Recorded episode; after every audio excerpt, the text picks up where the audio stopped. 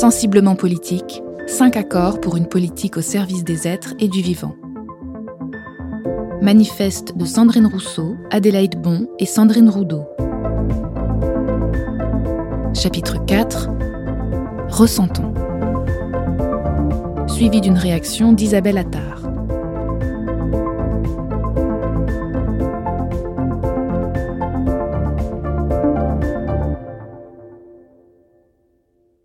À prétendre que la sensibilité est une faiblesse, on fait de l'indifférence une gouvernance. Ressentons.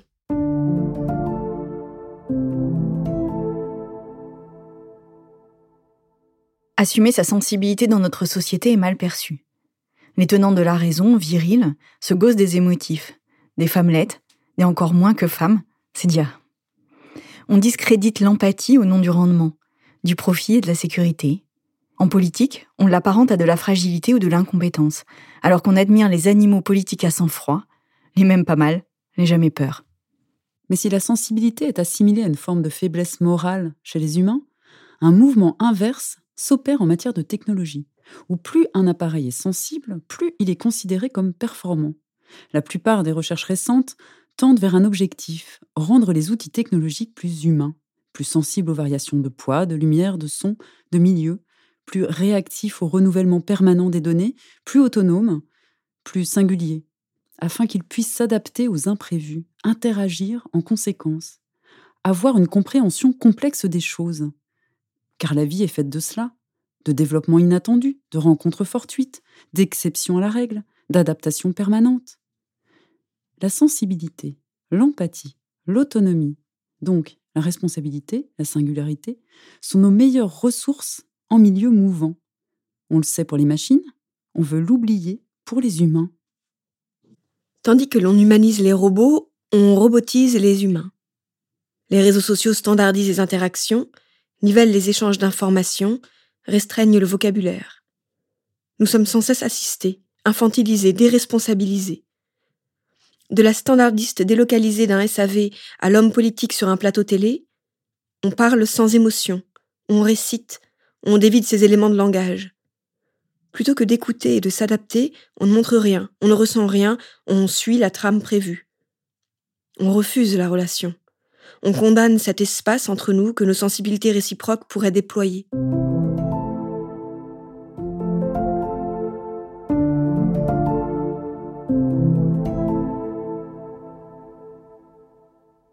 Selon Robert, la sensibilité est propriété d'un être vivant, d'un organe, d'être informé des modifications du milieu, extérieur ou intérieur, et d'y réagir par des sensations. La faculté d'éprouver la compassion, la sympathie, l'aptitude à réagir rapidement. La sensibilité rend juste et clairvoyant. Quant au mot ressentir, il signifie éprouver vivement, sentir l'effet moral d'une cause extérieure. L'intensité donc est la morale. Être pleinement conscient d'eux, c'est la lucidité. Et se souvenir avec ressentiment ou reconnaissance, ressentir, nous permettrait donc de qualifier les situations. Nos émotions nous renseignent. On n'en serait pas à la 26e COP à faire du surplace si nous avions écouté cet instinct de survie qui nous prévenait de ces effondrements et dérèglements. Et si au fond l'absence revendiquée de sensibilité du monde politique était un de nos principaux problèmes démocratiques?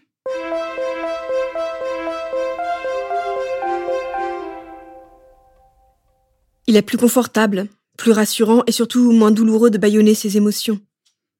Il est plus facile d'ignorer les conséquences de ses actes, plus revigorant de se croire invulnérable. Mais on ne change pas une réalité en niant son existence. Sensible ou pas, il reste que les oiseaux disparaissent, que nos forêts se consument, que nos glaciers fondent, qu'une femme sur dix est violée, une petite fille sur cinq. L'attitude consensuelle, soi-disant adulte, est de trouver tout cela malheureux. Oui, une petite fille sur cinq, c'est malheureux, mais que voulez-vous, c'est comme ça, une sorte de fatalité. Nier sa sensibilité n'est pas sans conséquence. À trop retenir nos larmes, on les empoisonne. Derrière les faux semblants et les postures, que sont devenus nos désirs, nos élans, nos idéaux, nos valeurs? Douleur après douleur, année après année, on se bâtit une citadelle étanche dont on a peur d'ouvrir les portes. À force de vouloir tout contrôler, on mutile notre intimité. On se perd les taux d'abstention progressent. la confiance des citoyens et citoyennes envers les politiques hermétiques s'est érodée au point de ne plus exister. Nos élites sonnent faux. Leurs paroles ne sont pas ancrées. Une vie de compromis les a peu à peu désertées d'eux-mêmes. Leurs paroles glissent. Ce qui accroche l'attention, ce sont les discours haineux, car ceux-là sont souvent plus sincères. Ne laissons pas à ces seuls discours de haine le monopole d'une parole vraie. Il est temps d'investir à nouveau la politique avec une parole incarnée et sensible. Là où le déni nous maintient dans l'ignorance et la passivité, l'empathie nous renseigne et nous guide. Alors que l'indifférence nous contraint à piétiner, la sensibilité au monde nous réveille et nous exhorte à agir. Elle nous donne le courage et la détermination d'évoluer. Peut-on vraiment s'attaquer à l'injustice et l'impunité si elle nous indiffère? Comment défendre le vivant contre des logiques cupides sans y être viscéralement attaché Comment tenir face aux lobbies économiques et aux arrangements de court terme sans cette loyauté supérieure envers ce que l'on ressent? La perte de nos sens nous rend moins exigeants, combatifs et audacieux sur la société commune à bâtir, plus faibles et perméables aux arguments des copains et des puissants. C'est pourtant précisément le rôle du personnel politique en démocratie, de se mettre au service du commun, d'agir dans l'intérêt du peuple, du vivant, de demain.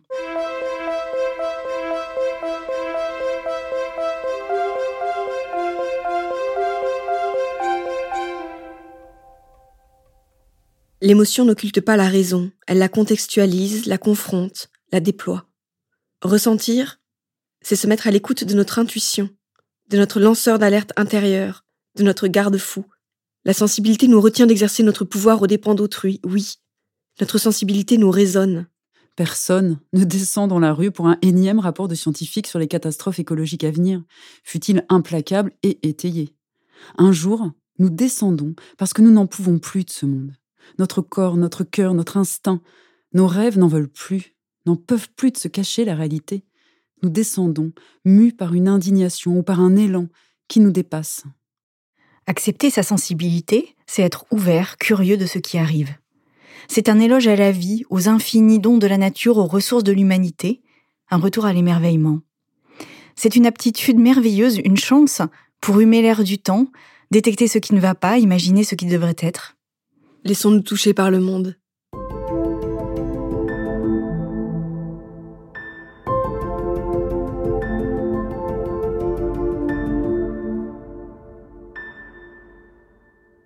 Parce que ce n'est qu'ensemble que nous pourrons construire une société nouvelle, nous avons demandé à des personnalités engagées issues d'horizons différents de réagir à notre texte et de partager leur vision singulière.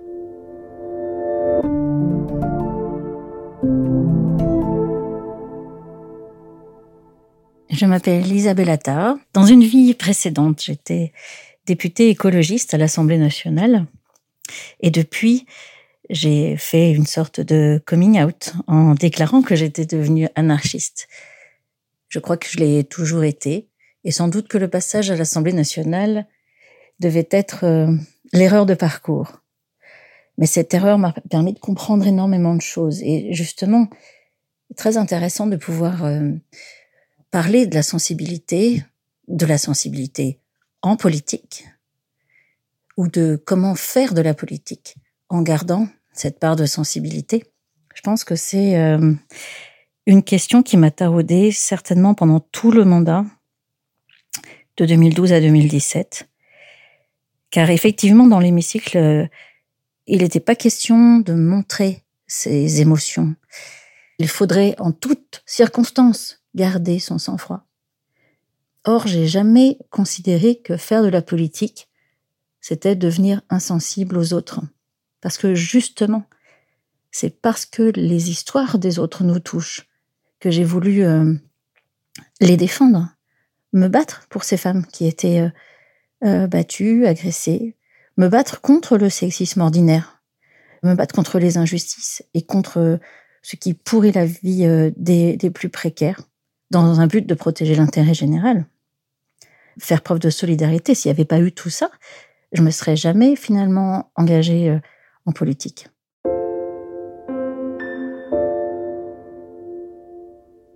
Après, j'ai évolué. C'était finalement très hum, prétentieux euh, d'imaginer que l'on va parler pour les autres, comme si les autres n'étaient pas capables, tout seuls, d'avoir une opinion, de ressentir ces émotions, de se servir de leur ressenti, de le transformer en force pour justement exprimer ce qu'ils ressentent. Que ces émotions, euh, la compréhension de ce qui se passe autour de nous, ne reste pas juste au stade du ressenti, mais puisse prendre une forme de conscience politique et puisse être exprimée. Et aujourd'hui, je pars du principe que chaque être humain a euh, deux bras, deux jambes, un cerveau, et que le but sur Terre est d'être euh, libre, d'être responsable, d'être euh, apte à prendre des décisions et à analyser ce qui se passe autour de nous en utilisant justement tous nos sens pour en faire une force d'analyse et de compréhension et de logique. Chaque être humain doit être libre et a le pouvoir de s'exprimer, le pouvoir de changer les choses et de discuter avec tous les autres pour euh, régler les problèmes, pour finalement euh, imaginer nos propres lois et nos propres règlements de vie en société, alors effectivement, ça s'appelle de l'autogestion et de l'anarchie qui prône la liberté et l'égalité, tout en prenant également cette solidarité. Alors, euh, j'aime dire sororité et fraternité aussi.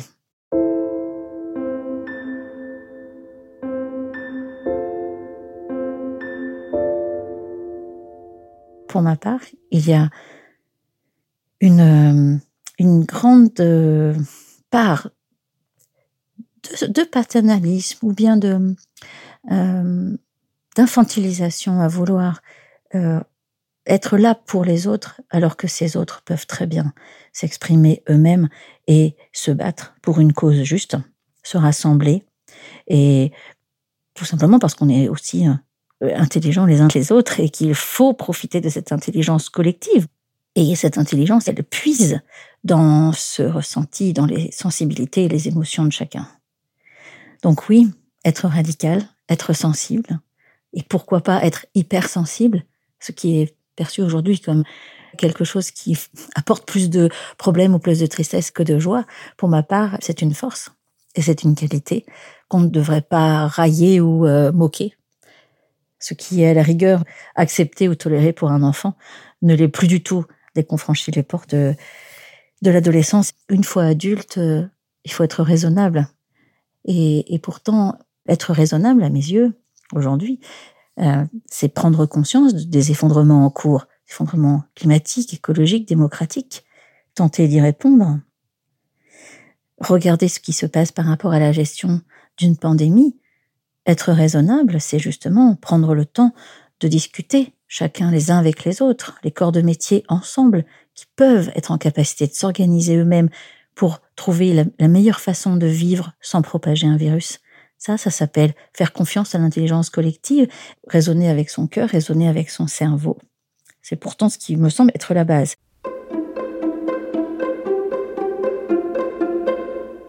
Et je peux vous dire que quand j'étais à l'Assemblée nationale, j'ai vécu des moments où euh, la sensibilité était largement critiquée. Je me rappelle surtout du moment où nous avions voulu faire une minute de silence en mémoire à Rémi Fraisse, en octobre 2014, je crois. Et euh, ce qui est terrible, c'est que alors que nous voulions faire cette minute de silence, que nous étions tous euh, debout en nous tenant par la main, nous nous sommes fait huer, huer par euh, tous les bancs de l'Assemblée. Je pense, pour ma part, ça a été le moment le plus dur à vivre, le plus douloureux. Et, je m'en souviendrai, je m'en souviendrai toute ma vie parce que nous voulions euh, apporter un message à la famille de Rémi Fraisse, montrer que nous étions solidaires. Qu'est-ce que c'est une minute de silence? C'est rien du tout. C'est euh, c'est court, c'est symbolique. C'est juste 17 personnes qui se lèvent en même temps et qui ne parlent plus. Pourquoi avoir besoin de, hurler ou de nous, de nous hurler dessus, de, de nous critiquer et de nous moquer pour un geste qui, où on faisait juste preuve d'empathie? C'était à mon sens le minimum que nous pouvions faire à ce moment-là. Et malgré tout, c'était impossible. C'était comme si cette minute était intolérable ou un manque de respect au lieu où nous étions. Et je crois que j'ai jamais, jamais compris pourquoi est-ce que c'était si intolérable d'être sensible.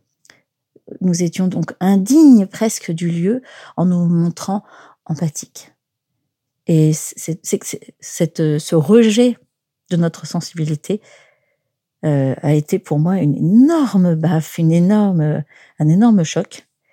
Euh, et je me suis vraiment demandé ce que je faisais là à ce moment-là. Mais ce, moment-là est, le, souvenir que je garderai euh, du plus triste moment euh, du, mandat.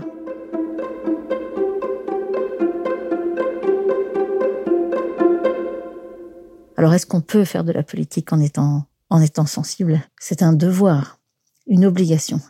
Ne jamais perdre son âme, ne jamais perdre sa générosité, ne jamais perdre l'écoute des autres. Mais faire de la politique, pour moi aujourd'hui, c'est tous les jours et tout le temps.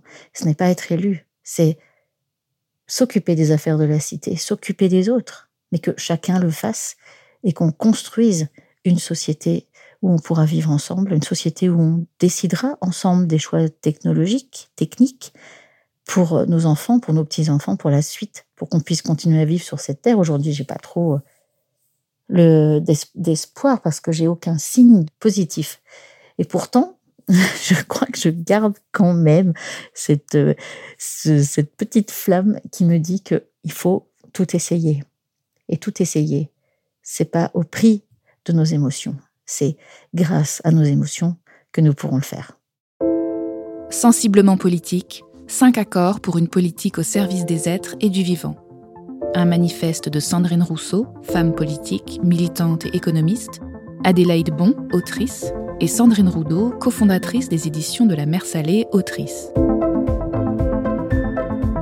Suivi d'une réaction d'Isabelle Attard, archéozoologue, directrice de musée et femme politique. Un podcast produit par Création Collective, montage par Adrien Beccaria et Thibaut Delage, musique par Studio Alto, enregistrement à l'arrière-boutique Studio.